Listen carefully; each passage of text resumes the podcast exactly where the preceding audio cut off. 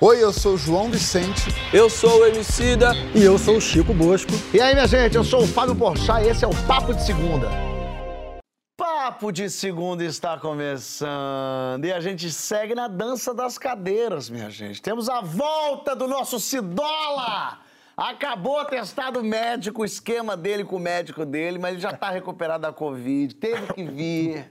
E eu voltei, voltei para você, Fábio, voltei. Eu voltei. Bosco. Voltei para você, senhora. Nos assiste toda ela tá morrendo de saudade. Eu também estava morrendo de saudade, eu não aguentei. Para mim foi muito triste, ainda porque vocês colocaram o Christian Dunker aqui sem mim, Elisa tá? Elisa Lucinda. Lucinda aqui sem mim, Verdade, é tá? verdade. Só rapidamente, foi, foi duro quanto esse teu Covid? Cara, acho que no segundo, no terceiro dia, acho que foram os piores, assim. Achei até que ia ter que ir pro hospital, porque eu tive bastante sintomas. Tipo que? Falta de ar? Tipo falta de ar, febre, náusea, fraqueza também, uns calafrio maluco, sabe? Fiquei com um frio estranho. Imagina sem vacina isso. Foi o que eu pensava todo dia. Aí a partir do quarto dia começou a estabilizar, fiquei meio normal ali, só que ainda tava testando E positivo, mulher né? e filhotas, nada, né? Não, ninguém pegou, não, só eu. Passei, porque eu sou uma pessoa muito humilde, né? Quem divide o que tem é quem vive pra sempre. Então eu pude contaminar Tiago Jamelão e Isabela Ponce de Leon, né, meu? Eu sou muito humilde. que coisa gostosa. Agora, se perdemos é, Emicida na semana passada, nessa semana perdemos a presença física de Joãozinho, que tá em casa com conjuntivite. Olha o olhinho dele caidinho. Cafonérrimo. Ter conjuntivite, né? O João pediu pra mim, fala que é herpes, não fala que é conjuntivite. É, Eu liguei pro médico do homicídio, ele me rapidamente me mandou um atestado. Ele, tá, ele dá toda semana para quem precisar. E, e fico feliz de ouvir, Emicida, que você voltou para todo mundo, menos para mim. Na verdade, eu tô esperando você, porque era pra você estar aqui. Você me surpreendeu hoje com essa conjuntivite, tá? Isso Pegou a todos nós de surpresa. Mas temos aqui ele, o funcionário do mês, ou melhor, de todos os meses. O único que nunca faltou no serviço, Francisco Bosco. Não tem ninguém com Covid pra eu pegar, não. É, esse cara, Francisco Só falta aqui, eu. rapaz. Não, eu peguei, mas eu peguei nas férias. Ah, que chato É absurdo. Isso que é organizado, né? Você é um cara organizado. Ficou nas férias pra dar tempo de escrever o livro dele com calma, né? Que coisa boa, muito bom. E nesse bloco a gente vai receber o especialista em gastos públicos com cultura, Nicolas Allen, para entender o que é verdade. Muito bem-vindo, Nicolas. Boa noite. Seja bem-vindo. A gente vai. Mas Sempre, sempre, claro. A gente vai entender o que é verdade, o que que é fantasia em torno da Lei Rouanet. A maldita financiamento de shows pelas prefeituras. O que, que você acha que é legal? O que, que você acha que é imoral no financiamento da cultura? Vem que tem na hashtag Papo de Segundo GNT. Então eu já queria pedir pro Nicolas já explicar pra gente o que, que é a Lei Rouanet, o que, que é o financiamento das prefeituras, qual a diferença dos dois, pra gente partir desse solo comum. Olá, pessoal. A Lei Rouanet é uma lei federal de apoio à cultura. Ela basicamente prevê três instrumentos de financiamento. Um privado, são os FICART, são fundos de investimento em arte e cultura, nunca foram implementados no Brasil. O Fundo Nacional de Cultura, que é um fundo só de recursos públicos, que serve para financiar diversos tipos de projetos, de restauração de patrimônio, montagem de peças, festivais, um monte de coisa e o mecenato. Quando a gente escuta falar de Lei Rouanet na mídia, né, em jornais, e gera todo esse debate, esse rebuliço, a gente está falando do mecenato. E o que, que significa? Né? Como é que funciona esse instrumento? Basicamente, qualquer pessoa interessada que trabalha com cultura pode apresentar um projeto, Secretaria Especial de Cultura, e a secretaria vai fazer uma análise de adequação à lei e de viabilidade técnica do projeto. Ela quer saber se aquilo que você está propondo para de pé, se o orçamento é viável, se as ações que você está planejando são coerentes. Uma vez que o projeto é aprovado, o responsável ele não recebe a- o valor diretamente. Ele recebe o quê? Uma permissão para captar esses recursos no mercado. Então, é, com essa carta, né, essa permissão embaixo do braço, o proponente começa a bater na porta de empresas e fala: Oi, você não quer aprovar, é, apoiar meu projeto? Ele é legal, eu vou montar aqui uma peça de teatro, eu vou fazer aqui um festival de música. A empresa vai avaliar, ver se faz sentido, se é interessante o projeto dela. e vai fazer o apoio, né, o patrocínio ou uma doação para aquele projeto cultural. Em contrapartida, essa produtora ela vai expor a marca dela, ganhar alguma outra contrapartida que a lei permita, como alguns ingressos, de repente fazer uma ação conjunta é, dentro daquele projeto cultural e vai abater uma parte desse valor do imposto de renda que ela pagaria. É por isso que a gente fala que a Lei Rouanet é uma ferramenta. Então... Peraí, peraí, peraí, tá dando um falhazinho, desculpa no áudio, a gente não ouviu. Você falou assim, por isso que a, a Lei Rouanet a gente fala aqui, vai lá. Que ela é um gasto público indireto. Ao invés do Estado aportar diretamente no projeto, ele deixa de receber uma parte do tributo que a empresa está descontando, tá? O proponente recebeu aquele valor, ele vai executar e prestar contas. É assim que funciona a Rouanet, sem maiores mistérios, sem maiores questões, tá? É interessante colocar que esse mecanismo, ele também é utilizado por estados e municípios. Então, por exemplo, tanto o município de São Paulo quanto do Rio de Janeiro possuem suas próprias leis Rouanet, vamos dizer assim. É claro, eles trabalham com os tributos municipais de ISS, PTU, mas também possuem esse instrumento de gasto público indireto. Agora, os gastos de prefeitura, que pelo menos ganharam as mídias aí nos últimos dias, né, geralmente são gastos que a gente fala né, que são gastos diretos. Por quê? Porque a prefeitura realmente tira do caixa e contrata aquele artista para fazer uma apresentação, para fazer um show, para fazer um evento, tá? Numa especificidade, né, uma particularidade da, do direito brasileiro, você não precisa fazer licitação para contratar esses artistas. Quer dizer, você não precisa abrir uma concorrência, uma chamada para saber receber várias propostas e saber qual a melhor tem um custo-benefício para o poder público ou para a população. Porque é muito difícil avaliar, né? Como é que você compara diferentes artistas de diferentes gêneros com orçamentos diferentes? Então a lei permite que o poder público, municipal, estadual, federal, possa contratar artistas para fazer esse processo de licitação.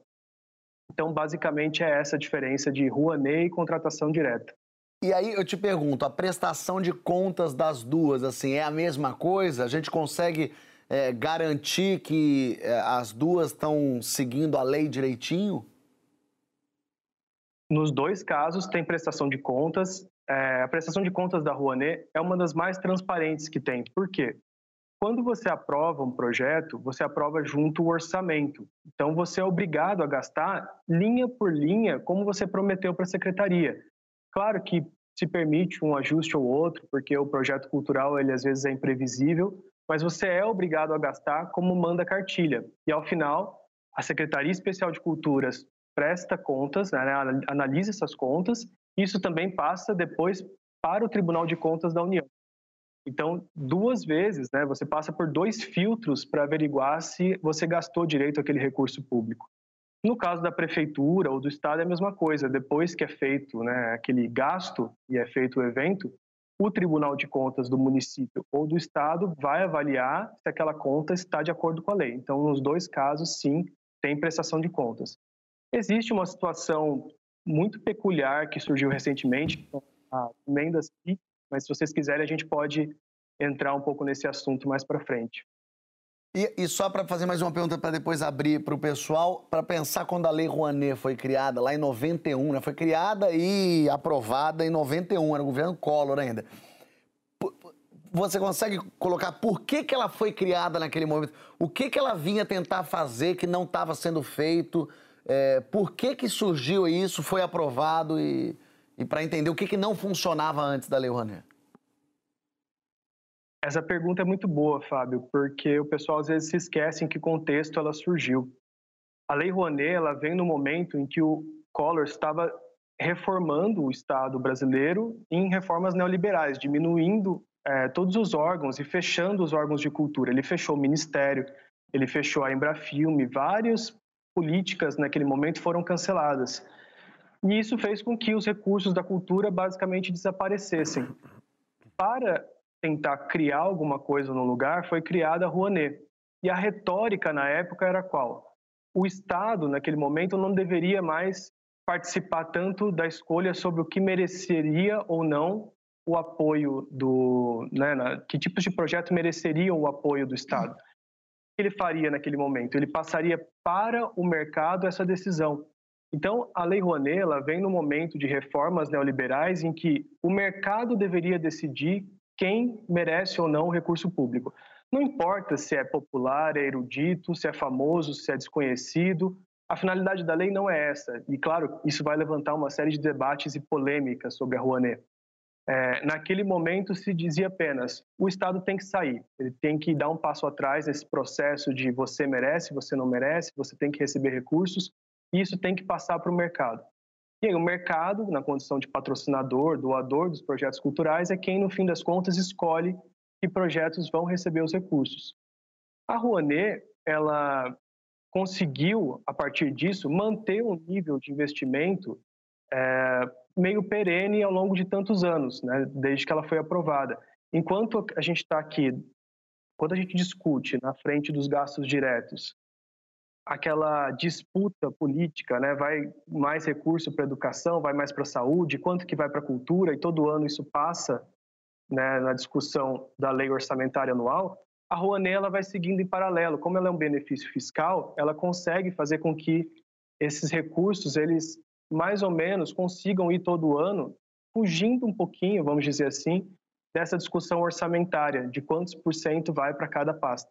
Então ela conseguiu manter esses níveis mínimos de investimento ao longo de tanto tempo. Perfeito. Francisco, você teve na frente da Funarte, né? Qual que era o seu, exatamente o seu cargo lá? Fui presidente da Funarte. Presidente da Funarte.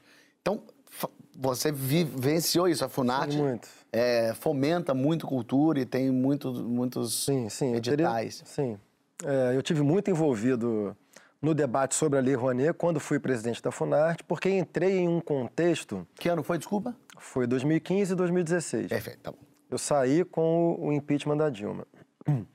É, eu cheguei num contexto que terá sido, eu acho que isso é consensual, o melhor momento de políticas públicas do Estado brasileiro para a cultura, que foram as gestões Gilberto Gil e Juca Ferreira.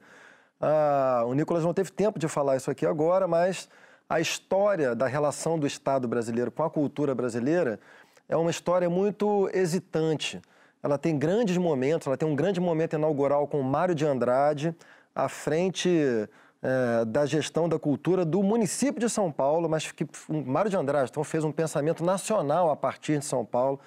E depois disso ela tem idas e vindas, tem momentos de vazios absolutos dessa relação.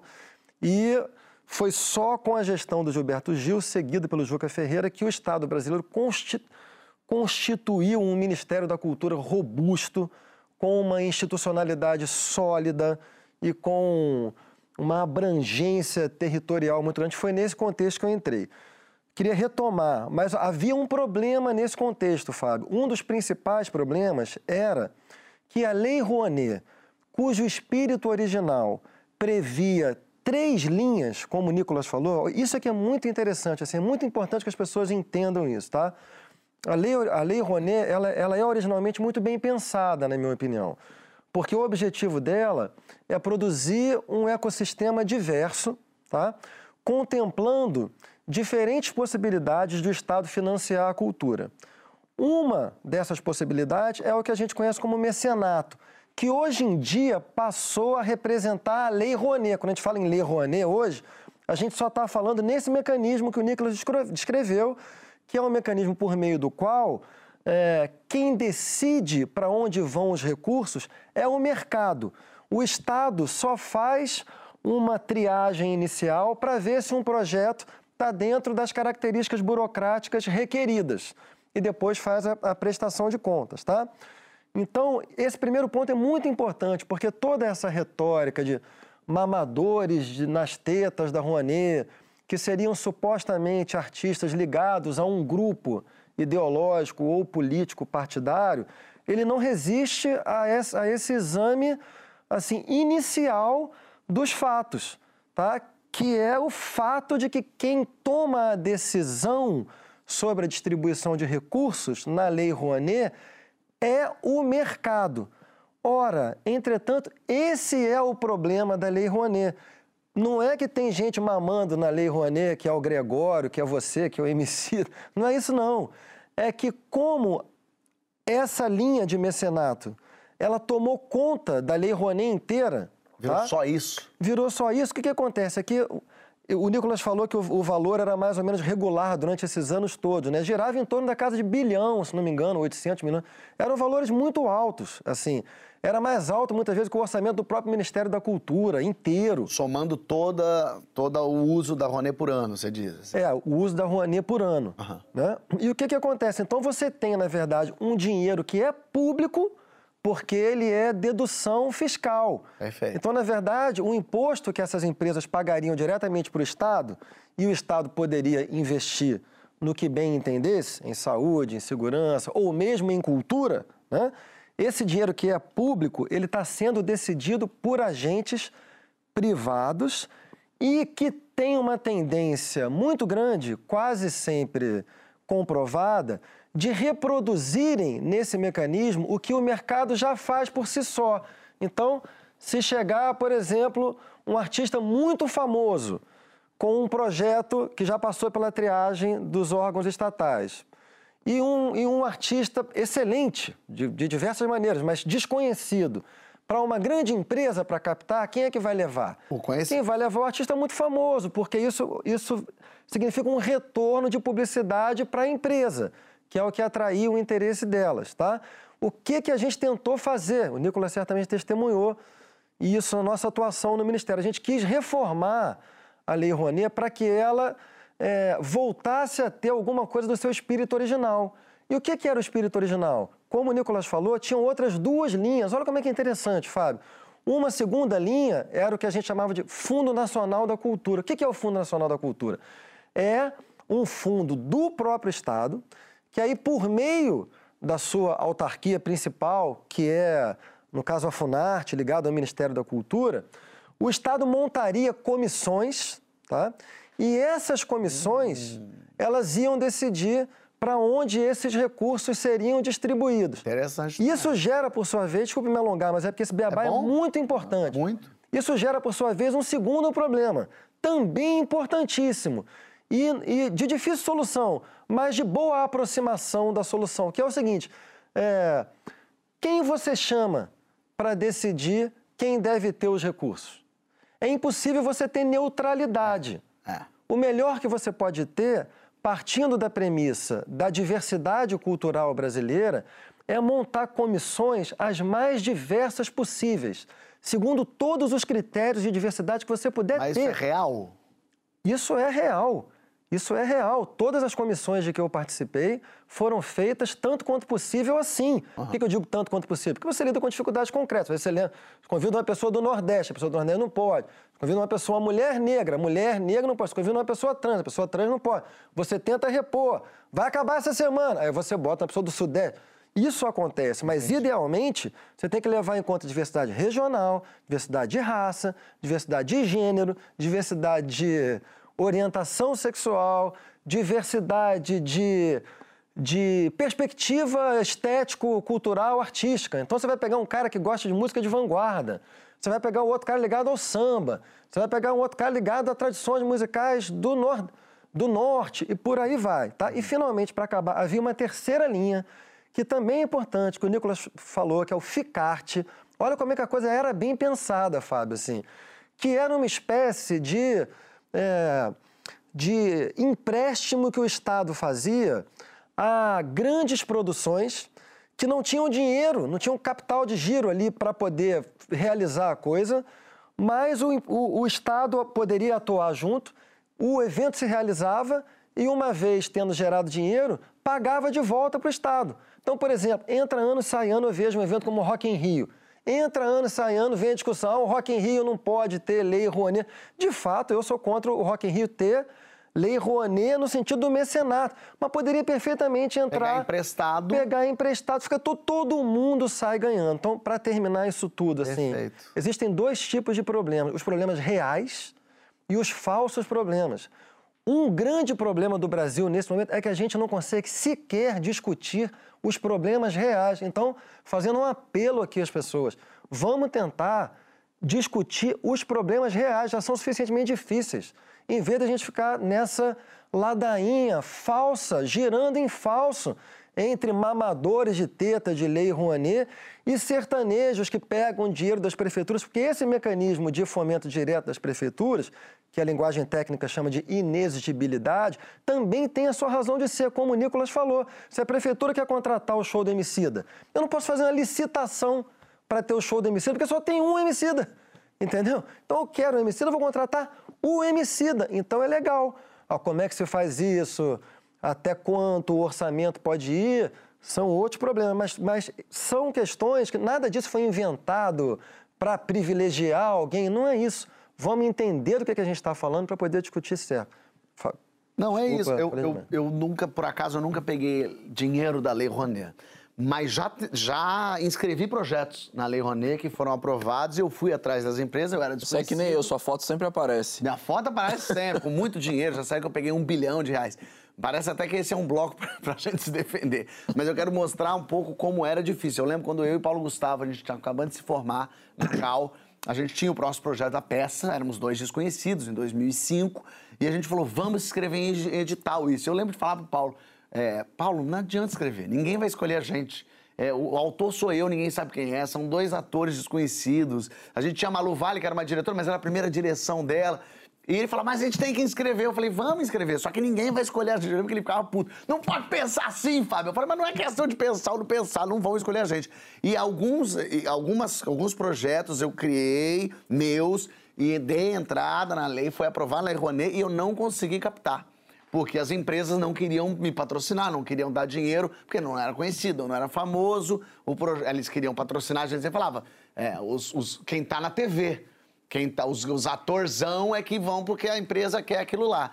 É, porque se você joga na mão da empresa, vira mercado, vira o capitalismo selvagem, é isso. Então eu nunca consegui nem captar, porque não, as empresas não me, não me forneciam aquilo. E aí, uma das coisas que falam muito, Emicida, é, mas o artista grande não precisa de dinheiro.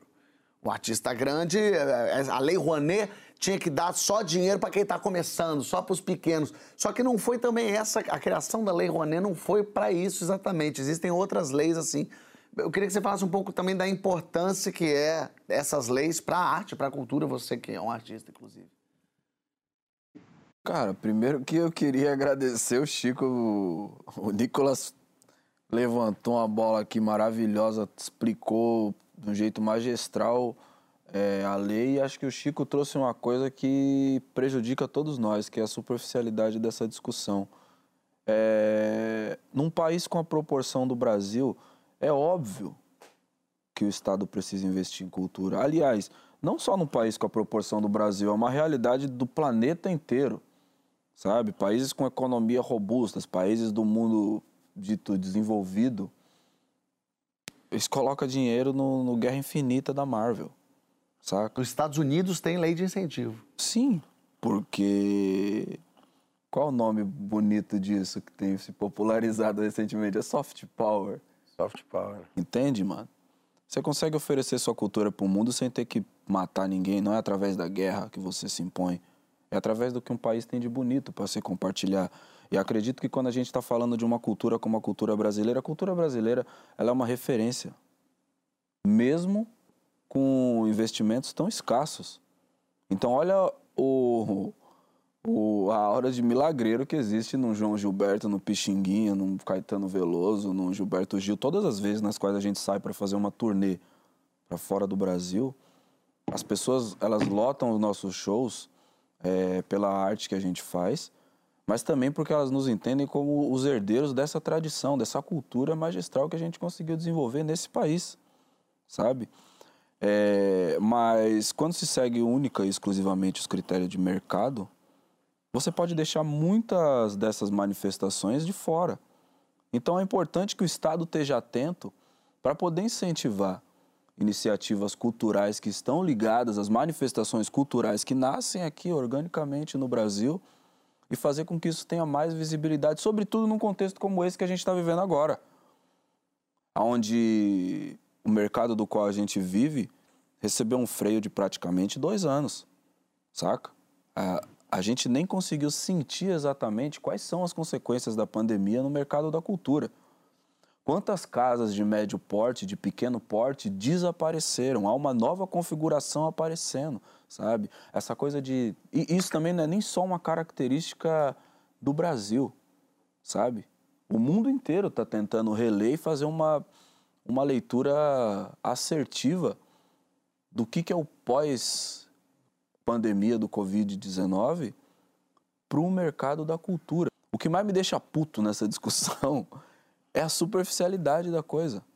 É como a gente perde tempo com a discussão imbecil é, que coloca uma pessoa como você, que é um fazedor de cultura do Brasil, uma pessoa como eu, outro fazedor de cultura do Brasil, como pessoas que se aproveitam daquilo e que recebem um dinheiro é, de maneira ilegal por causa da, de uma determinada posição política que tem, sabe? Um pensamento que foi muito aventado é, na minha percepção, a partir de 2014 ali, sabe? A eleição de 2014, para mim, ela foi muito marcante. Foi, pelo menos foi a primeira vez que eu comecei a ter essa leitura mais ampla, ou talvez eu tenha percebido porque foi a primeira vez que começaram a envolver meu nome, sendo que eu não havia usufruído de nenhum tipo de, de lei de incentivo até então.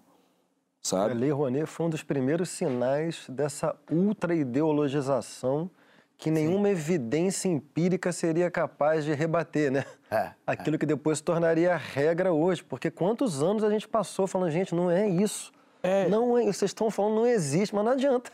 É, Cá é, estamos é, nós. Eu, eu, me lembro, assim, de uma coisa que, para mim, ela é muito triste, assim, sintomática dessa escalada da ignorância, assim.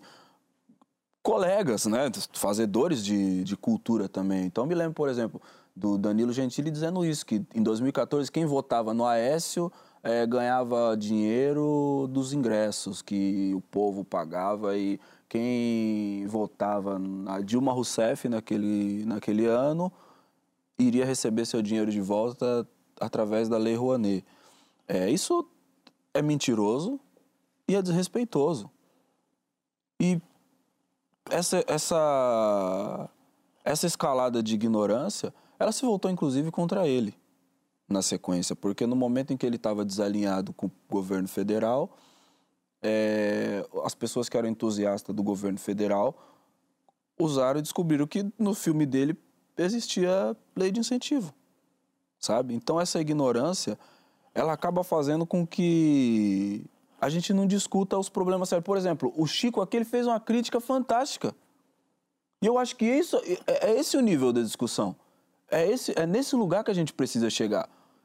Porque se a gente está bem intencionado e quer de fato aprimorar esse tipo de coisa, ter mecanismo de controle, ter mecanismo de fiscalização, entender para que nenhuma imoralidade seja cometida e como aquela piada que você fez agora há pouco, é, para que uma criança não fique sem caderno, um hospital não fique sem uma maca, sabe? Para que a gente realmente tenha a possibilidade de aferir essas coisas, a discussão precisa subir esse degrau.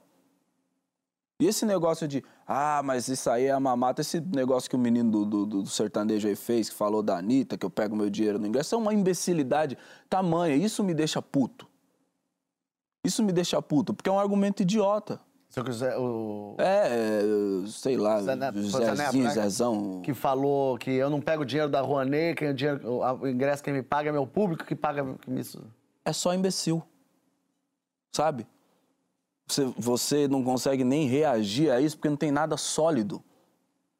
Essa pessoa ela nem sabe do que ela está falando. Ela reproduz uma coisa que talvez até o lugar de onde ela absorveu essa ideia não tenha solidez nenhuma. Ela só ecoa uma ideia vazia. E aí você não tem como pegar, por exemplo, uma lei Rouanet e aprimorar ela com base nesse argumento que é uma fumaça. Emicida, me permita só, antes do João falar, um mini comentário que é o seguinte. É, o Brasil passou por um processo nesses últimos anos de politização radical da sociedade, né? que se confunde com a emergência das redes sociais e seu caráter mais democrático. Então, todo mundo se sentiu impelido a participar do debate. É, o que é bom lembrar é que, com esse direito, vem também um dever de responsabilização pelo que você fala. Então, qualquer discussão que você queira participar, você tem que saber minimamente o que você está falando. Então, antes de criminalizar alguém, de falar que é mamador de teta de Rouanet, procure saber o que é Rouanet, procure saber o que é uma lei municipal, o que ela permite, o que ela proíbe. As pessoas estão muito irresponsáveis é. No seu exercício de participação política. E tem um olhar também muito curioso, eu vou jogar já, organizar isso para jogar para você, João. É muito curioso quando as pessoas falam né, de mamador de Lei Rouanet, tem um, um desentendimento que é, digamos, primeiro que é o produtor que vai atrás desse dinheiro, não é o artista necessariamente, alguns artistas são produtores, mas de um modo geral, 95% são os produtores, é, que não são artistas. É, esse dinheiro não vai totalmente. Então, digamos que ele pegou um milhão um, um, um show. Esse um milhão não vai para o bolso da pessoa. Quando. Ah, vou inventar um nome que Fagundes nunca pegou, então eu vou usar o Fagundes que nunca pegou. Então, o Fagundes, quando ele pega um milhão, não é um milhão para o bolso dele ele vai embora. Esse um milhão é dividido por todos os profissionais que trabalham naquela peça de teatro. Isso significa, é o figurinista, os dois. Ah, assessores dele, o iluminador, os, os, os, técnicos, as pessoas que instalam a luz. É, quando a gente começa a falar de cultura, a gente está falando de todo esse entorno. Dessa, num filme são 100, 150 pessoas. O, a Glória Pires, a Regina Duarte, para dizer uma pessoa de direita, sei lá, que já fez filme com fundo, ela é uma pessoa. As outras 149 pessoas não são a Regina Duarte elas não têm, elas não são milionárias e estabelecidas. E essas famílias dependem desse dinheiro do filme, do cinema, do teatro. É, eu voltei a fazer teatro agora, voltei a fazer stand-up, estou viajando pelo Brasil e é emocionante ver as pessoas nos teatros pelo Brasil falando: que bom que você voltou, que bom que você está fazendo. A gente ficou dois anos parado. E dois anos parado, não fui eu na minha casa, foi a bilheteira, é a pessoa que varre o palco, é o cara que instalou a luz, é o pipoqueiro que tá do lado de fora, porque são 150 empregos num filme diretos. Tem os indiretos. Sim. Tem o pessoal que é contratado, os motoristas que acabam sendo contratados para levar. Então, assim, é, é, é, você fomenta dinheiro, você fomenta emprego, fomenta essas pessoas. E ainda existem uns números assim. É, no cinema, a cada um real que o governo investe, ele recebe de volta 1,60. A economia da cultura. É, setor, dá muito. Setor a, estratégico. Totalmente. A economia da, da cultura é tipo, dá, dá, muito dinheiro. Agora esqueci o puto do dado que eu queria dar, mas assim, comparativamente com outras culturas, com, com, outras é, economias, por exemplo, imobiliária, a do entretenimento é maior. É maior. E, e volta para o governo. Então é o governo querendo ganhar dinheiro. Você quer ganhar dinheiro? Não é uma pirâmide. Me dá um real que eu te devolvo 1,70. Isso é bom. Isso é bom para você. Eu te devolvo daqui um mês 1,70. Isso é bom. Isso funciona. E aí eu queria jogar agora então pro João, Joãozito, que tá de conjunto. Olha o olhinho dele, tristonhinho. O MC eu da... quero mais. Eu quero mais perguntar do que falar, a não ser que você tenha uma pergunta muito específica para mim. Não, eu ia, perguntar. eu ia jogar, então gostando, responde pergunta. Da imagem dele, assim, tá com esse fone, esse óculos, ele tá muito um DJ alternativo. tipo, tô muito um ansioso. DJ que e, inclusive, vou tocar em Ibiza com o dinheiro da Lei Rouanet. não, o MC da levantou a coisa do Zé Neto que falou aquilo, né? Ah, a gente não pega. Quer dizer, a tatuagem da Anitta, o pessoal tá sacaneando isso, né? A tatuagem da Anitta abriu a CPI do sertanejo, né? A tatuagem no, no tororó dela. Assim, e o MC da levantou um pouquinho isso, eu queria ouvir a sua opinião sobre o quanto você acha que tem, e não especi, não é para você falar do Zé Neto, mas enfim, desse mundo de pessoas que acham que a Lei Rouanet é um horror, mas pega dinheiro público e não compreende. O quanto tem de maldade aí, o quanto tem de ignorância absoluta, o quanto tem de um Maria vai com as outras, o quanto consegue compreender é, é essa farra, essa mamata que ele fala, de alguma forma, então ele faz parte também dessa mamata. É, eu não teria como é, não falar do Zé Neto, né? Porque é, uma, é, uma, é, um, é um exemplo muito bom, né? É, respondendo a sua pergunta, eu acho que, que a ignorância gigante, mas eu vou um pouco com o Emicida, né? É só um argumento vazio, né? Eu acho que tem muita mágoa da parte de uma turma que não se sente valorizada por uma certa elite intelectual, acho que tem um pouco disso, mas como a Emicida diz, o Zé Neto, especificamente, e aqui não tem raiva no que eu estou dizendo, só tem uma, uma análise do que aconteceu. É um sujeito que pega dinheiro da prefeitura falando que não usa dinheiro público. Ele sabe o que é dinheiro público, porque na Lei Rouanet, né, como o Nicolas e como o Francisco muito bem explicaram, existe ali um filtro super apertado para você prestar contas. É, a, a, Marisa Leão, se não me engano, o Fábio até que me contou essa história, tem um apartamento de nota fiscal, não é isso? É, é. é. Porque pode, pode, pode fazer o, o Não, vou fazer a explicação, porque daí aí não é esse governo, é de governos, ah, é, é não existem fiscais suficientes para fazer a análise e a prestação de contas. Então, quando diz, ah, antes não prestavam contas, as contas estão prestadas. Os governos, é que, e aí os governos antes, Dilma, Lula, eles é que não têm capacidade de analisar essas contas prestadas. Só que daí já passou 10 anos do filme. E ainda assim as, as, produtoras são obrigadas a ter. Então a Marisa Leão fala: eu tenho a nota da coxinha que o Osmar Prado comeu no filme. Tá lá anexado, eu tenho, eu tenho um galpão só com nota fiscal, porque se, a, se o governo, daqui 10 anos, pegar o filme e falar: o que, que é isso? Eu tenho que provar daqui a 10 anos, de um filme que eu fiz há 10 anos. Que, então é uma loucura, assim, é uma lentidão do governo. E aí eles se aproveitam nesse governo aí que é contra o artista, eles se aproveitam para dizer, ah, não tem prestação de contas. Quando na verdade a prestação de contas já está entregue, está na mão do governo, de todos os governos, mas os governos não têm capacidade de fazer essa análise. Desculpa. O... Ah, quer dizer, é, você pensa, daí você tira a seriedade que está é, dentro desse jogo de quem pega dinheiro da Lei Rouanet é, o nível de responsabilidade que essas pessoas têm que ter para lidar com esse tipo de lei, senão é, são processadas pelo Estado, imagino eu. Agora, minha pergunta é o seguinte para o Nicolas. É, a, a, gente viu que, que essas prefeituras pagaram cachês exorbitantes para vários artistas, né? Zé Neto incluído. É, e muito, e muito se falou que, que algumas cidades, alguns municípios não tinham saneamento básico e estavam pagando 800 mil por um show do Gustavo Lima. Não tinham investimento em saúde, estavam pagando 500 mil para o Wesley Safadão. Existe uma. uma... É, é difícil para mim não, não, não achar esquisito que um prefeito que, que não tem dinheiro para merenda escolar tem 800 mil para o Gustavo Lima. É, muito se falou sobre essa rachadinha, sobre essa emenda Pix. Eu queria que você explicasse mais ou menos esse mundo, esse tipo de. Claro que a gente não pode afirmar que existe corrupção, mas existe essa especulação de uma certa facilidade em uma certa corrupção nessa, nesse joguinho aí da prefeitura com o artista. Sim.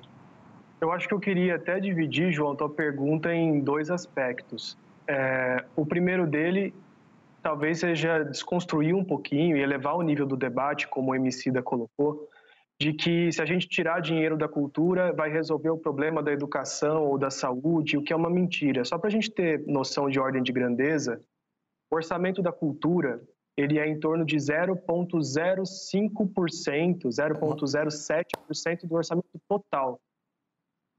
É, sendo que a cultura ela representa aí mais ou menos né, 2 a 3% do PIB no Brasil, pelo menos isso em estudos antes da pandemia. Talvez tenha caído um pouquinho é, pelo impacto que sofreu.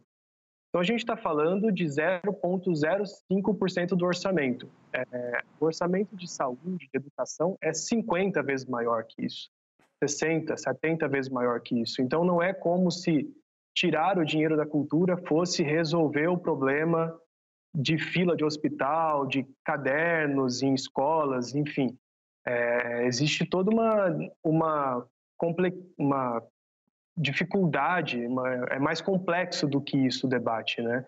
A gente não pode ficar simplificando como se tirar o dinheiro dessa pasta fosse resolver o problema de outra. É, agora, sobre a questão dos orçamentos municipais de, de eventos, etc., realmente chamou atenção o, o volume, o tamanho dos recursos né, aplicados com algumas contratações.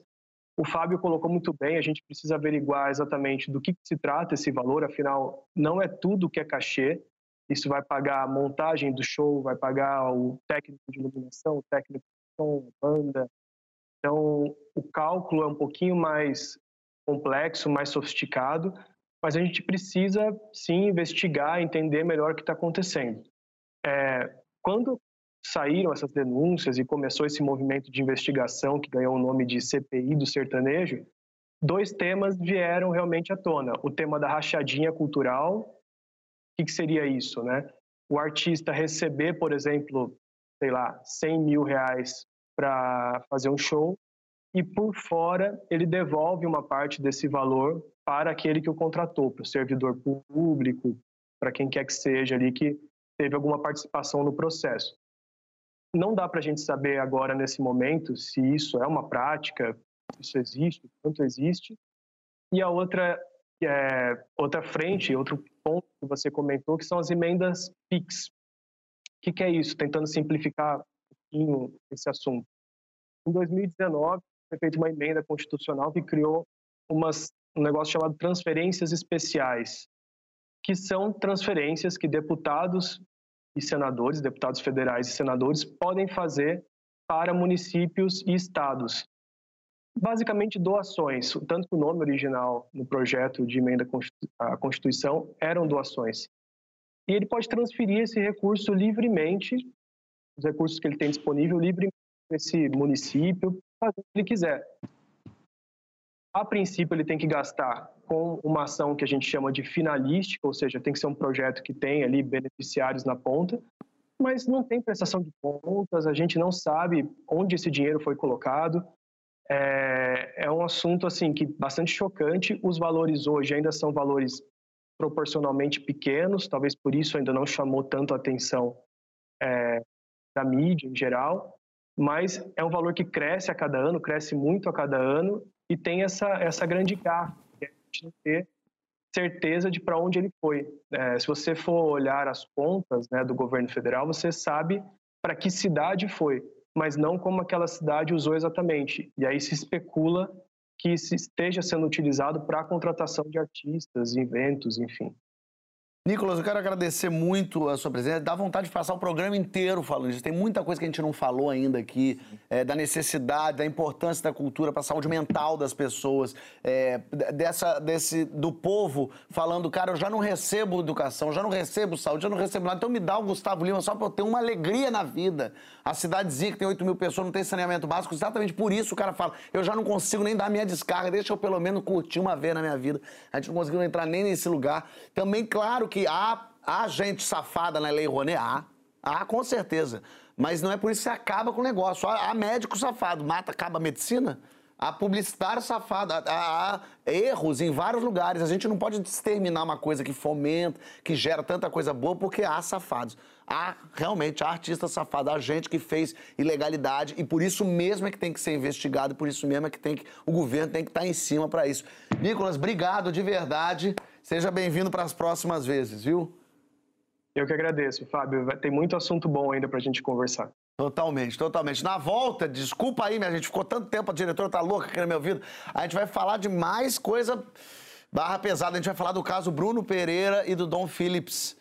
Como é que é para você viver num país que parece ter se acostumado com a tragédia? Comenta lá na hashtag Papo do Segundo GNT. E junho é o mês do orgulho LGBTQIA+, e a gente aqui do Papo continua celebrando os pequenos avanços, os passinhos curtos, mas necessários e importantes para a comunidade LGBTQIA+, na literatura, na segurança pública, em todo lugar. É um orgulho.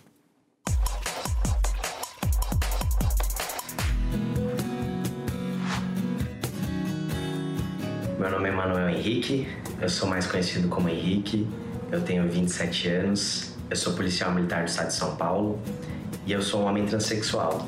Eu costumo dizer que eu me descobri né, como homem transexual quando eu soube da definição, porque antes disso eu sabia que eu me sentia desconfortável com o meu corpo mas não sabia que tinha outras pessoas como eu que se sentiam da mesma maneira. A partir do momento que eu soube da definição, eu reconheci quem eu definitivamente era. Sou Mário Leone, delegado de Polícia Civil há 21 anos, cofundador da Rede Nacional de Operadores de Segurança Pública LGBTI, e é um orgulho danado ser LGBT e ser policial.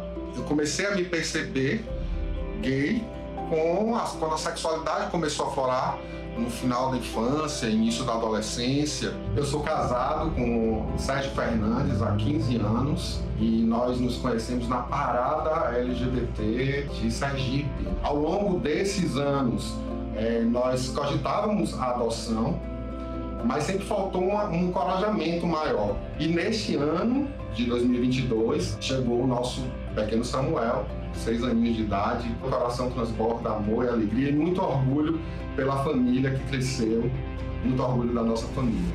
Eu dei início à minha transição de gênero dentro da instituição, com coisas que para mim eram necessárias para eu me sentir melhor comigo mesmo. Para mim foi necessário fazer a reposição hormonal, foi necessário fazer a mastectomia, necessário a retificação de documentos.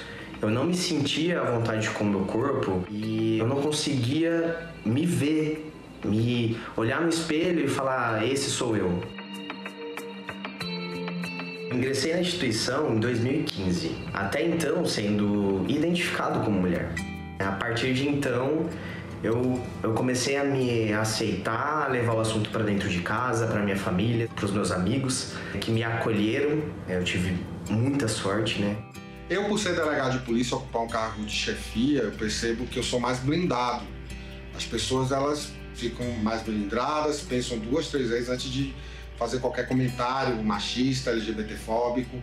Mas para mim é claro, através de depoimentos de diversos camaradas, principalmente aqueles que estão nas bases das polícias, como eles são vulnerabilizados e sofrem assédios, ouvem é, xingamentos. Isso não pode acontecer. Quando nós nos reivindicamos LGBTs nas forças de segurança pública, eu entendo que a gente passa a ter uma ascendência moral perante os nossos colegas que vão pensar duas, três vezes antes de tratar, por exemplo, um cidadão LGBT de uma forma preconceituosa ou com sarcasmo de uma forma jocosa. Uma conquista pessoal que eu considero também um avanço, né? E tem relação com a minha história, é o fato de ter sido o primeiro policial militar homem transexual no estado de São Paulo. Porque o sistema ele precisou de uma adequação e ver isso acontecendo de uma maneira ágil né, é muito prazeroso. Uma conquista recente, com reflexo na minha área de atuação, que me deixa muito orgulhoso, foi a criminalização da LGBTfobia. Foi o reconhecimento pelo STF da aplicabilidade da lei do racismo em casos de atos discriminatórios contra LGBTs essas conquistas elas não aconteceram na velocidade do nosso desejo, do nosso amor, do nosso tesão, mas elas estão aí postas e nós não vamos permitir nenhum tipo de retrocesso. Nada tão encorajador quanto o exemplo. Quando a gente vê representatividade, a gente vê possibilidade. Vamos colorir a segurança pública e ocupar todos os espaços com muita diversidade.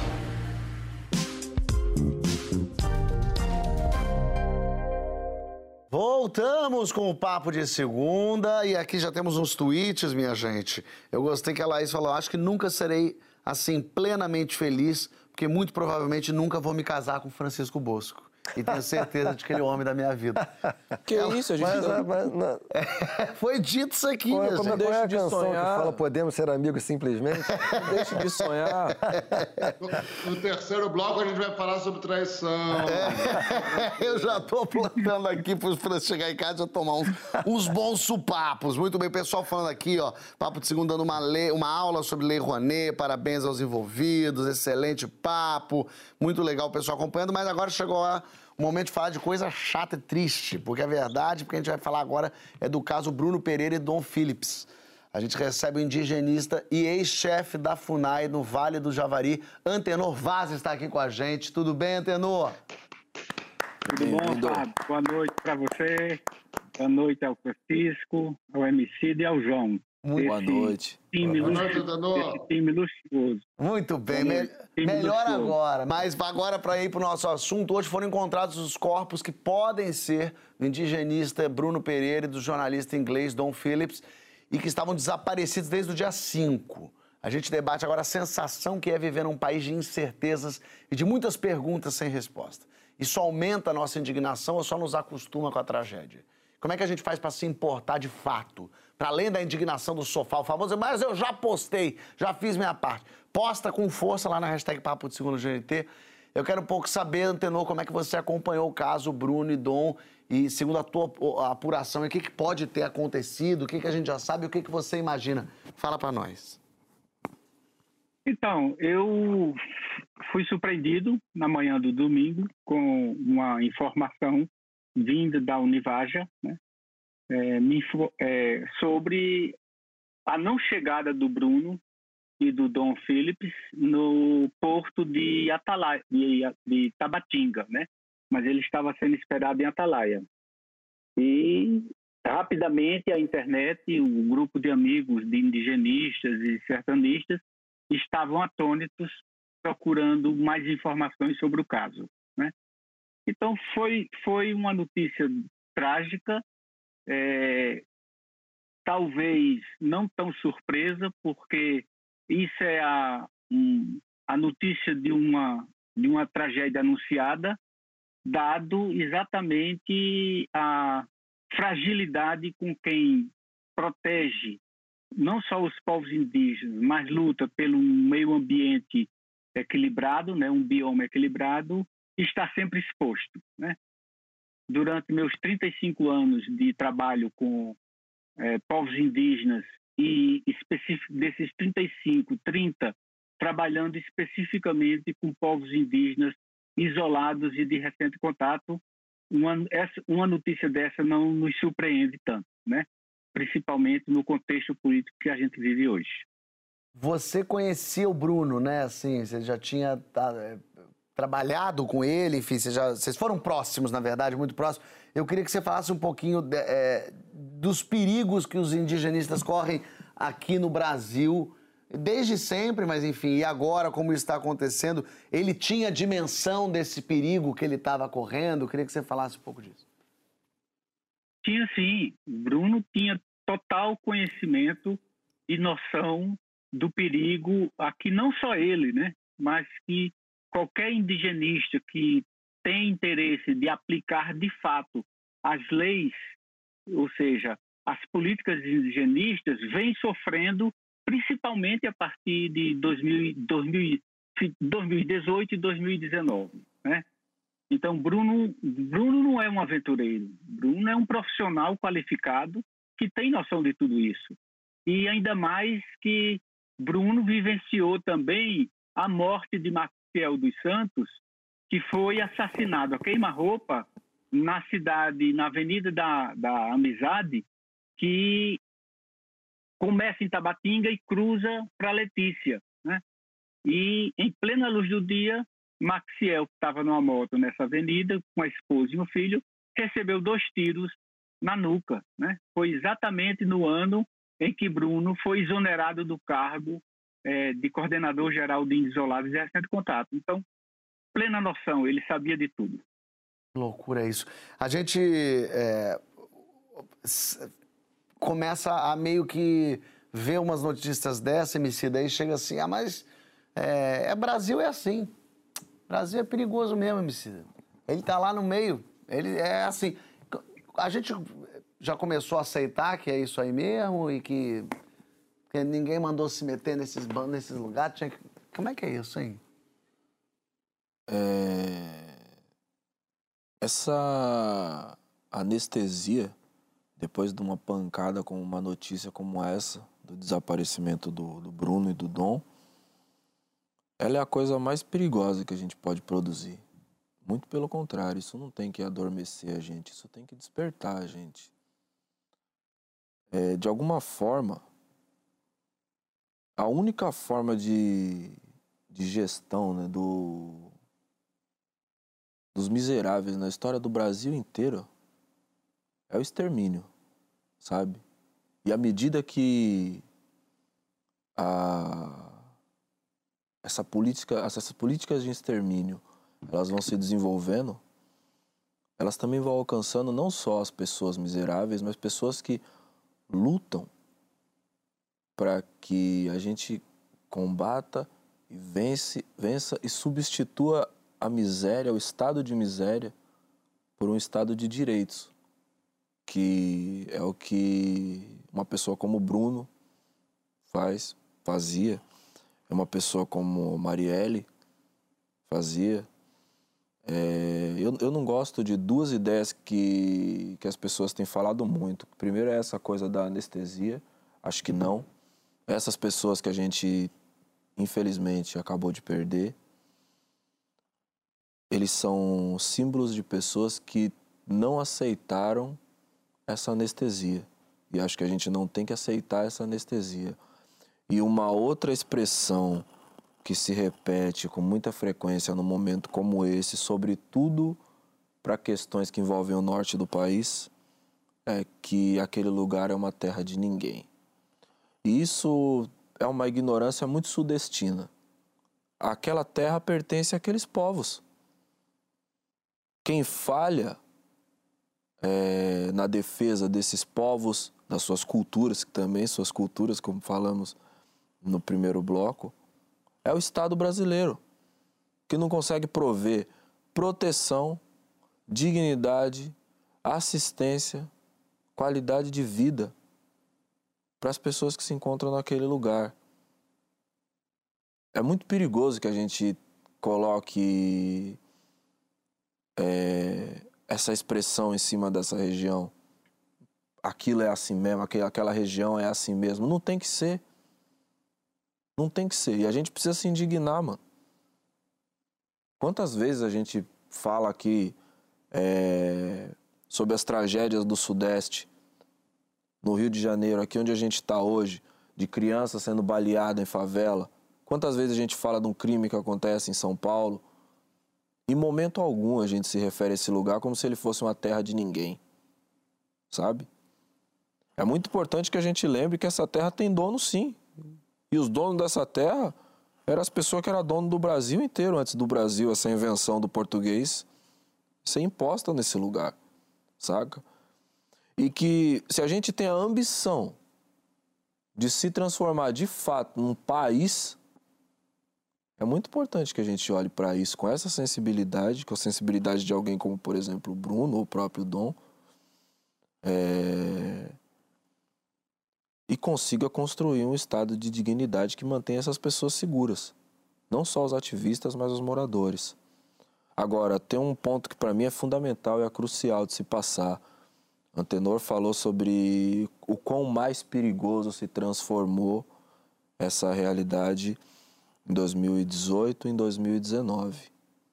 Primeiro discurso do Bolsonaro, ou pelo menos durante as eleições, não me, não me recordo agora se foi pós-eleito ou às vésperas de ser eleito para presidente da República, ele disse que ele ia colocar o ponto final em todos os ativismos do Brasil. Verdade. Isso é sintomático. Isso é. Esse, a gente está vendo o que é colocar um ponto final na vida de alguém que luta para que esse lugar se transforme de fato num país e que esses caras que são diminuídos e colocados como aventureiros, que é um desrespeito sem tamanho. É a profissão do cara. É um desrespeito sem tamanho. Você falar uma coisa. É, é um grau de, de insensibilidade. É, é, é um absurdo. A única vez que, que, que o Bolsonaro externou luto foi por causa de um cara que chamava MC Reaça, que, que, que espancou a amante e se matou depois. O cara ele é incapaz de demonstrar empatia no momento que duas famílias estão perdendo seus entes queridos.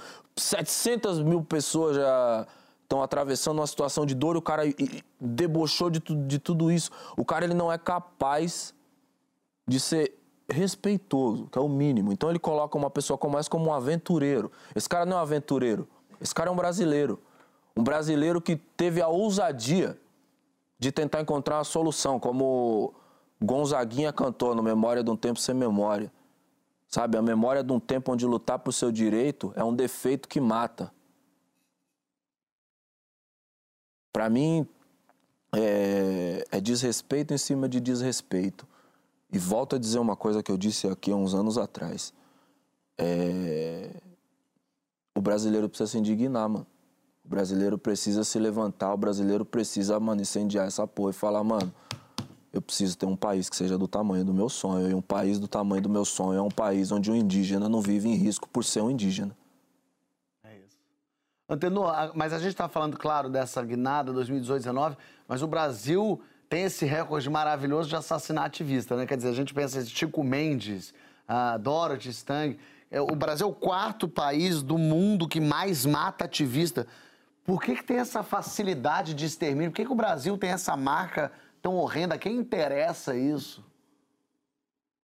Eu acho que o grande problema é que, no conceito do atual poder executivo, soberania significa entregar o, o território brasileiro ao narcotráfico.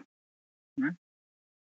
E onde entra o narcotráfico, entra uma militarização muito forte. Não existe diálogo com o narcotráfico.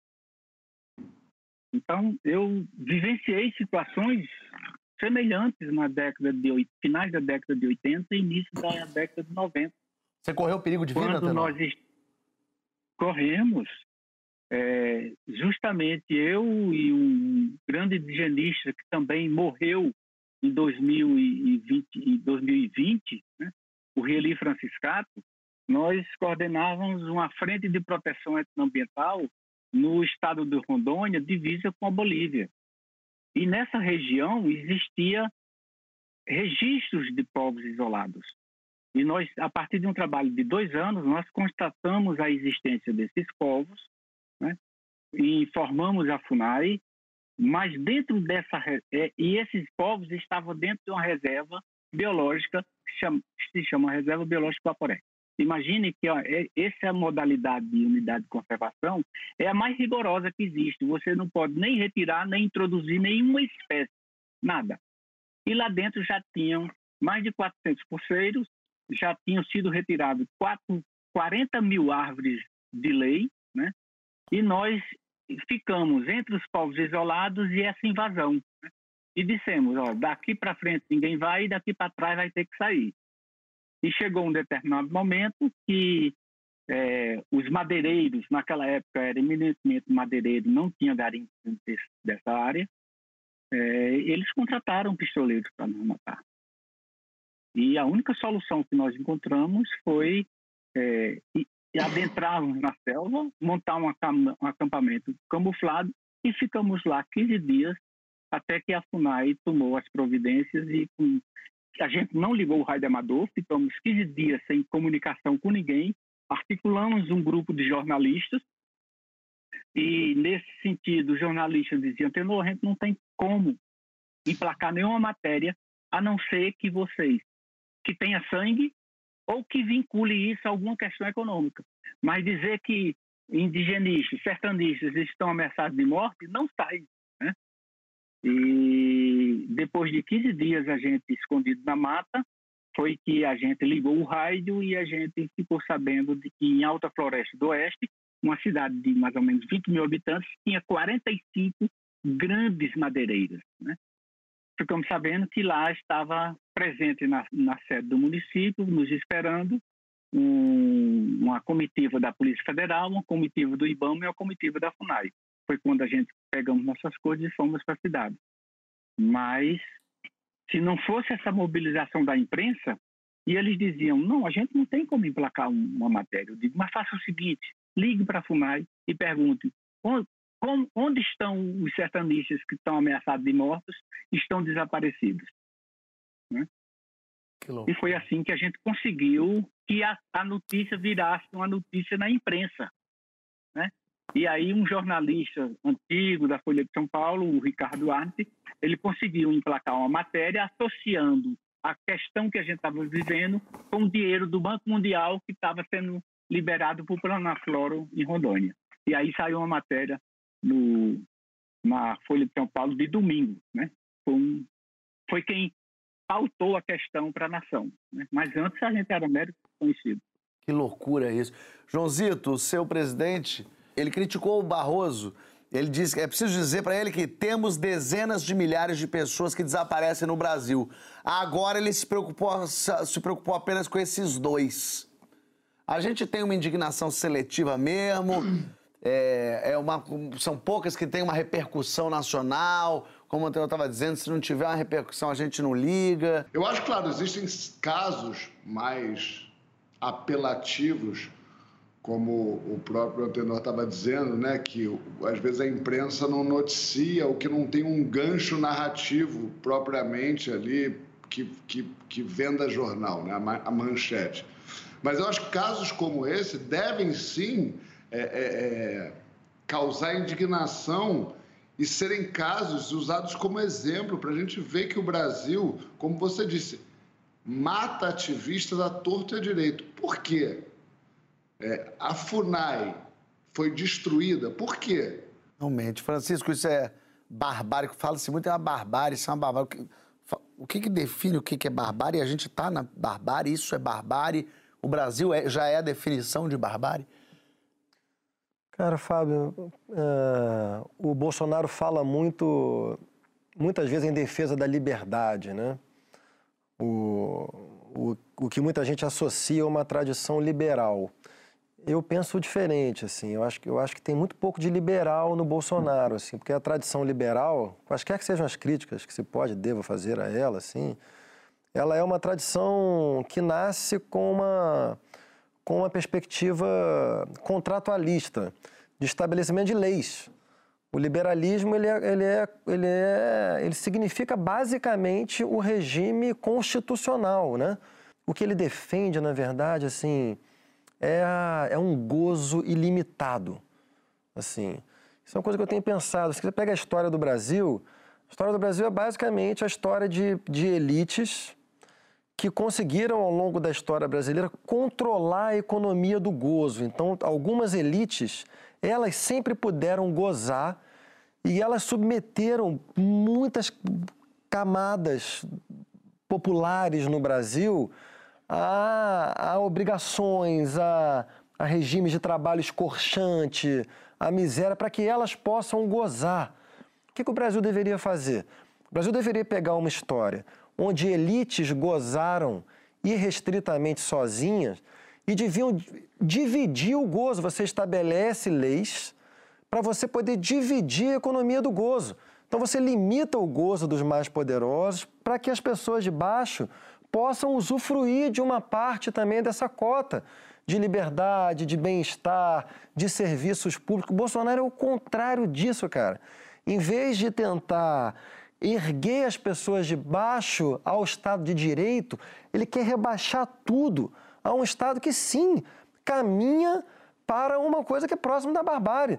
Não, não estou aqui exagerando a gente não vive numa barbárie, a gente ainda vive num estado de direito. A gente aqui, ó, a gente aqui nessa bolha rica, privilegiada, que mesmo assim, a qualquer momento pode ser furada pelo estado de exceção que atravessa o Brasil inteiro, né?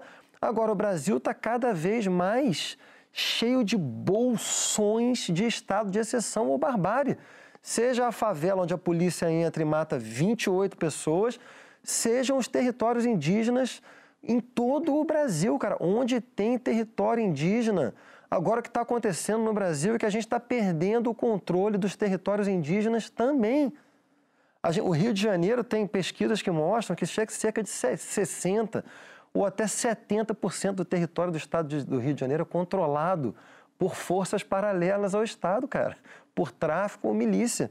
O que a gente vê que está acontecendo não só na Amazônia, mas em diversos territórios indígenas é algo parecido com o Antenor falou agora. Está havendo uma, uma mistura de garimpo com, com madeireiro, com pescador, com traficante. E tudo isso está tomando conta, e, e, justamente o, deveria ser o lugar onde o Estado brasileiro mais atua. O que, que, o, o que esse executivo está fazendo?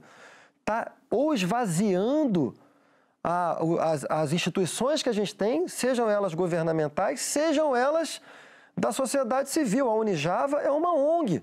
E para terminar, qual foi a, a, uma das primeiras declarações dele em relação a esse caso do Dom Phillips e do Bruno Pereira? Ele virou e falou assim: Ih, rapaz, isso aí parece que foram fazer uma aventura não recomendada. Como se eles fossem, tipo, sei lá, escalar o Monte Everest. Como se fosse um evento da natureza. Como é que ele fala? Como se ele não tivesse nada a ver com uma zona de conflito que ele deveria estar mediando. É uma loucura, Fábio. É uma loucura. Esse país está acabando, o país está acabando. Está acabando na, nas, nas periferias dos centros urbanos e está acabando nos territórios indígenas.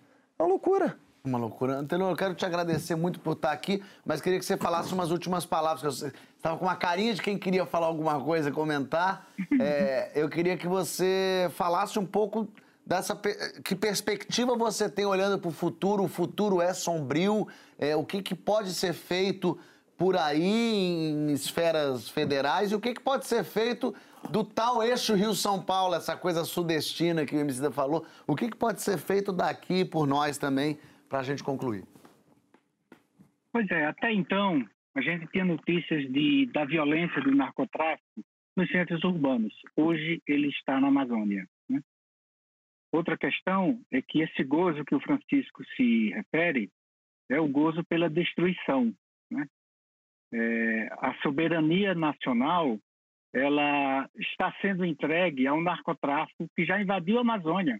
O PCC, o Comando Vermelho, já está liderando, já está sob camadas, está junto com os caçadores, os pescadores, os garimpeiros e os madeireiros. Inclusive porque o, o narcotráfico descobriu que a Amazônia é um, é um espaço onde o Estado não está presente.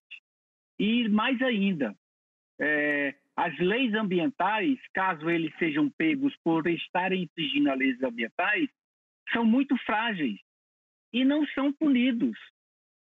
Então, o lugar de ser, de ser criminalizado por uma lei bastante rigorosa do narcotráfico, eles preferem ser criminalizados por uma lei do narcotráfico, ou do meio, meio ambiente, que não se aplica na prática. Né?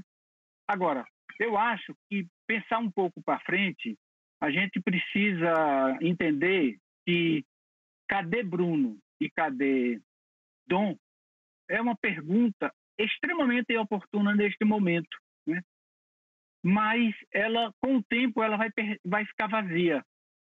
Eu acho que é, seria muito importante que a sociedade brasileira, que não se solidariza operativamente, né, com 33 milhões de brasileiros passando fome, passasse a fazer a seguinte pergunta: qual o plano que os, as forças de segurança e o Estado brasileiro, por meio da FUNAI, da Polícia Federal, do Ministério Público, do Exército e da Aeronáutica, que todos esses órgãos têm, têm representação lá na região, qual o plano que, esse, que a, as forças de segurança pública têm para a região, não só do Vale do Javari, mas para Yanomami, Munduruku, Pararibóia, Itunitatá, e todos são territórios que estão vivendo a mesma situação por qual passa o Vale do Javari. Quer dizer, o Vale do Javari nem, nem sempre foi um território é, de perigoso.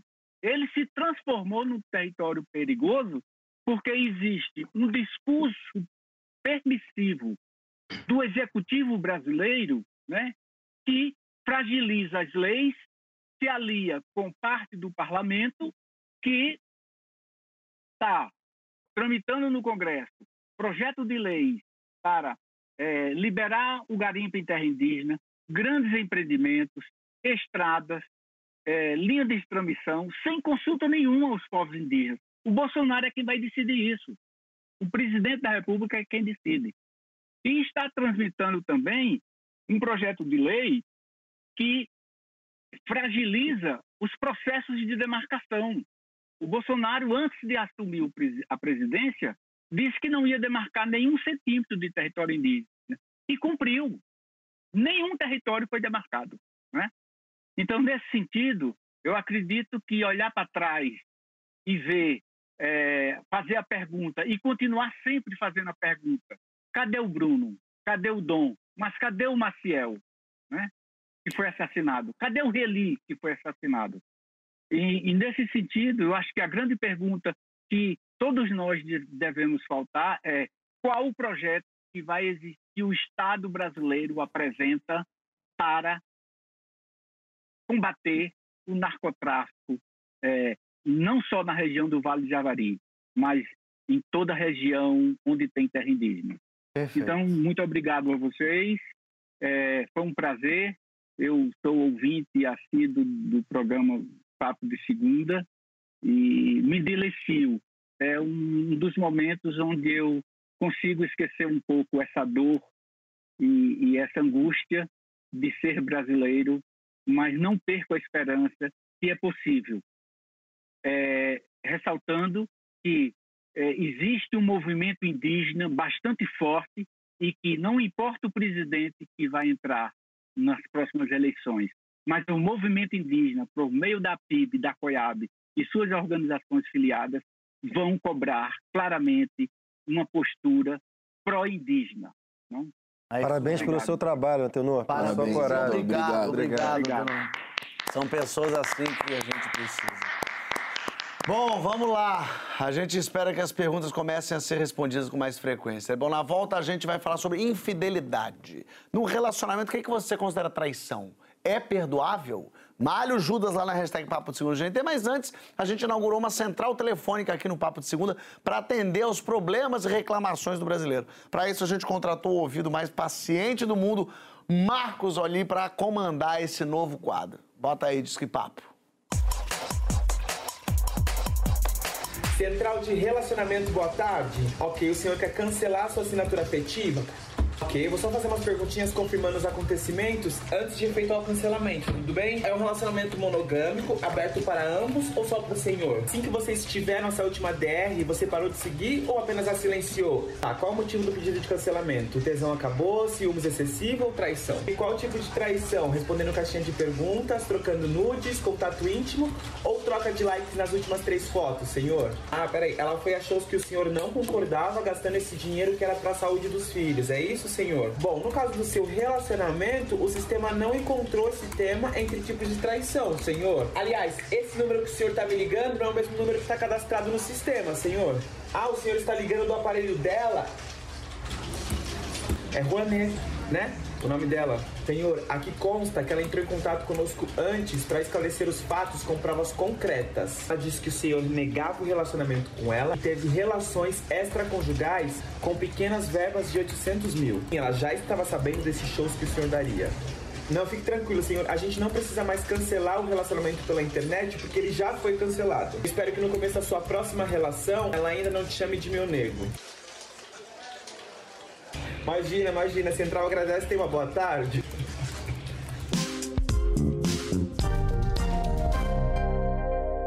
Voltamos com o papo de segunda. Vamos tentar falar de um assunto um pouco mais leve agora, porque ontem foi dia dos namorados e a gente pega. É... Por isso que o João tá com conjuntivite. Eu esqueci de ligar para ele. Hum. ninguém me ligou, ninguém me ligou. A gente vai pegar carona nessa onda de fofuras e posts de declaração para falar sobre traição. O que é traição para você? É só transar por fora ou isso pode estar tá dentro do contrato? Like em foto de ex, responder história com foguinho, pornografia, receber nudes e não bloquear depois. Que outras atitudes menos óbvias podem ter nuances de traição? Sai chifrando gostoso aí na hashtag Papo de Segundo GT. O que, que define uma traição, Francisco Bosco? Já vou jogar pra você. Sai chifrando gostoso, convocando o Brasil. Sai chifrando gostoso. Foguinho é uma bandeira, né? Foguinho não dá mais. Não dá pra ter foguinho nos favoritos ali. Abrir o zap, tu vai botar a figurinha, aparece o foguinho primeiro. Pega o celular do João, primeira coisa que aparece, certamente é um foguinho. O João, ele tem táticas interessantes. Depois ele vai contar O João manda foguinho até pra mim, cara. Hoje em dia, a berinjela já foi ressignificada no, é. no mundo dos É uma traição, eu acho a palavra muito forte, Fábio, assim. Não, não faz parte do meu... Eu, eu, nesse contexto que a gente está falando, eu prefiro uma puladinha de cerca. Ué, mas, mas... Puladinha de cerca descreve melhor a situação. Você está ali no seu cercadinho, aí tem, tem um dia que você dá aquela escapadinha, volta pro cercadinho. Traição é uma palavra grave demais, né? Traição parece Brutus, até tu, Brutus. Traição é né? muito grave. Se liga aí, João. João ficou ligando. João ficou ligando pra minha mulher hoje, que eu não apareci na reunião de pauta. Podia ligar pra minha mãe, podia ligar pro meu pai, podia ligar pra minha é, irmã. É engraçado, né? Foi lá ligando pra Ana. Doido. É. É. Ela tá em São Paulo, tá bem, ela lá. Tá, ela tá bem. Obrigado por me informar, fa... João. Pô, valeu. Eu falei pra, falei pra ela ir no MASP, aqui tem uma exposição linda. Legal. enfim. Bacana. Ô, Emicida, você que tá, quer, quer, complementar? Ou eu posso jogar pra Emicida esse assunto? Não, eu tava com Covid, eu nem sei. Você... eu cheguei hoje. Vem cá, mas no fim das contas, é, é essa dificuldade que tem, porque o combinado não sai caro, perfeito? Também, tá na, concordo. Na combinação bonitinha, aí já não é uma traição. Não. Aí vira assim, vamos fazer isso. Mas por, Um acordo. mas por que que essa... Porque o combinado sai caro. Desculpa te interromper, porque o combinado sai Ih, caro. olha aí, como é que é isso? O combinado sai caro. As pessoas preferem o, o caminho mais fácil. Desculpa, MC, te Não, interromper. não, não, não, não, fique à vontade. Tu Tá já, tu já bateu tua cota, tu tá de quando, quando cruza o braço e faz assim é que a gente pode chegar, que ele já prefere, não prefere não falar. Combinado sai caro, velho, porque quando se você combina um, um, um pacto não monogâmico ou de qualquer tipo de relativização da monogamia, você já está nesse momento mesmo antecipando uma possível situação difícil para muita gente de digerir. Então é por isso que as pessoas preferem o caminho da hipocrisia, que- que não, não é o mais praticado por acaso, é porque é mais fácil. O combinado sai caro. É interessante isso, porque no fim das contas... Ele acabou com uma expressão que o brasileiro ama. É, hoje não é, É meu dia. impressionante como ele desfaz, como ele dissolve uma com tradição, assim, coisa. com uma facilidade, entendeu? E ele faz isso com um embasamento teórico. Ô, ô, Joãozito, você é solteiro aí, mas eu quero falar da, da- da- assim, de um dia casado, um dia junto e tal. O flerte, quando tá casado, né, monogâmico, não pode pegar ninguém, beleza. Tá chegando esse dia de novo na vida dele, Tá viu? Que eu chegando- acompanho tá as páginas de é? fofoca aí. É, outro dia eu tava- Deixa eu ver quem é que tá com Tava no elevador aqui aí esses dias. Pera aí, que sabe. às vezes no G-Show traz coisa pra gente legal. Mas, ô Joãozito, eu quero saber o seguinte: o flerte, aquele olhar de longe, aquela, é, aquele, aquele futebol moleque que às vezes tem, isso também é traição? O tênis de saibro, Fábio. Mas peraí. Você tá- Não, mas você está perguntando o quê? Se eu tenho. na- Se eu tô, tô acompanhado, olhar de longe, se é, se é, se é É, traição? se você tá, é, É. exatamente. Esse ol- é, o olhar que não é olhar só olhar. Passou uma mulher, olhei. Isso aí não é traição. Tô dizendo assim, aí a mulher olhou de volta e tu sorriu. Ei, ai, ai. Eu, eu acho que. Primeiro, eu concordo em gênero número grau com o Francisco que traição é uma palavra horrível. Eu não uso, acho péssima. Acho que a gente tem que tirar essa palavra do nosso vocabulário. Não é, não, traição é muito forte. Mas o que eu acho é que o tesão numa relação longa se mantém muito pela narrativa que você inventa na sua cabeça às vezes, entendeu? Então, assim, eu acho que você manter o corpo vivo, mesmo que não seja no mundo prático, né? Você ter desejo, você olhar para o outro, você, ter tesão no, em gente que é fora do seu casamento, a sua mulher também ter tesão em outras pessoas, não necessariamente fazer, mas eu acho que essa, que essa, esse mundo sexualizado no, no entorno do casal é muito necessário para que o casamento se mantenha com fogo, com disposição e com alegria. de Você concorda, Fábio? Bom, e a gente ficando por Regina aqui, Navarro né, Lins, né, meu? Vai todo mundo se comer, caralho. Vocês acreditam que acabou, Ai, Francisco? pô, que, que momento, A gente hein? delongou tanto no primeiro e no segundo Que bloco. momento. É louco, É. mete o documentário do GNT aí, ô Rodrigo Hilbert, corta essa batata. É verdade, mas acabou de verdade o programa. Porque hoje a gente. Aliás, eu gostei muito dos nossos dois blocos, assim. Também. Dois bons convidados, assim. E deu uma. Eu olhando o antenor, eu fiquei emocionado com o antenor falando, assim. Deu uma, uma vontade de, de realmente levantar da cadeira e ir lá e falar: o que, que você precisa? Vamos junto nessa luta. Porque é um cara que tá lutando pela gente, né? Sim. Pelo brasileiro. O tal o famoso brasileiro, o brasileiro não sei o quê. É ele que tá defendendo o brasileiro. É ele que tá fazendo. São, são santos, né? São santos mesmo. Porque é, é contra tudo e contra todos, né? Exatamente. Então eu quero agradecer muito a vocês. Sou Joãozinho, melhora logo dessa conjuntivite. Eu quero o time reunido aqui junto, igualzinho, mega amiguinho. Não, semana, semana que vem o, o Francisco combinou de pegar a leptospirose e... Eu tô merecendo um quadrinho ali, fotinho ali, funcionário do um ano. mês, exatamente. Favoluchos, adiós! Lembra que amanhã tem que história essa postar 945, Roberta Miranda.